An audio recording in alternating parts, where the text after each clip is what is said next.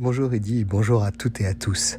Après un été que l'on espère pour tous cigales, nous allons nous interroger aux fourmis de l'épargne dans un contexte où il faut dépenser plus pour consommer autant. Les Français piochent dans leur épargne pour boucler leur fin de mois. Pendant la crise du Covid, les ménages ont réussi à épargner 180 milliards d'euros, mais certains, depuis le début de l'année, n'ont pas le choix. Ils doivent puiser dans leur économie pour ne pas se retrouver dans le rouge. Clairement, c'est une des conséquences concrètes de l'inflation qui a début août fait augmenter les prix de plus de 6% un niveau qu'on n'avait pas connu depuis 40 ans. L'essence, bien sûr, l'électricité, mais aussi les courses au supermarché, les loisirs. Pratiquement tous les postes de dépenses flambent. S'ils veulent maintenir leur niveau de vie, les Français grignotent cette épargne de précaution qu'ils ont patiemment constituée au fil des ans. La France est un pays de fourmis plus que de cigales. On ne dépense pas tout ce que l'on gagne. On met un peu plus de 15% de nos revenus au chaud. Mais c'est une moyenne qui cache des disparités, Rudy. Ceux qui gagnent plus de 4000 euros arrivent à placer un quart de leurs revenus, quand ceux qui touchent moins de 2000 euros épargnent seulement 5%. Ce sont les plus faibles qui ponctionnent leur épargne.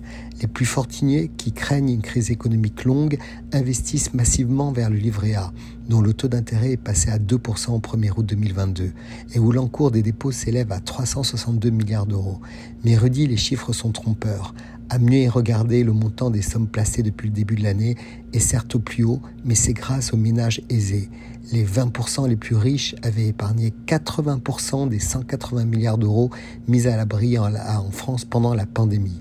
Pendant ce temps, les ménages les plus fragiles, qui eux ont accès au livret d'épargne populaire, placement garanti par l'État, ont vu passer les encours d'un peu plus de 40 milliards d'euros sur les livrets d'épargne populaire à 39 milliards ces dernières années. Un milliard d'euros environ ont été retirés. La tentation peut être grande alors de se diriger vers la valeur refuge de tous les temps, l'or. Tout autant, le cours de ce métaux précieux continue à baisser et historiquement, l'inflation et l'or qui ne produit aucun rendement ne font pas bon ménage et donc déprécient encore un peu plus leur épargne. On peut recommander de miser plutôt vers le marché des actions en intégrant un risque vers les valeurs de luxe, de technologie ou de matières premières comme le pétrole. Et dernier conseil un peu atypique pour lutter contre l'inflation, emprunter pour investir par exemple dans l'immobilier locatif. Le taux d'emprunt est actuellement bien plus bas que l'inflation, donc vous préserverez votre épargne. Cette chronique est dédiée à mon ami Daniel Lévy qui savait combien il faut savoir vivre aujourd'hui pour ne plus craindre le pire demain. Très bonne semaine à tous.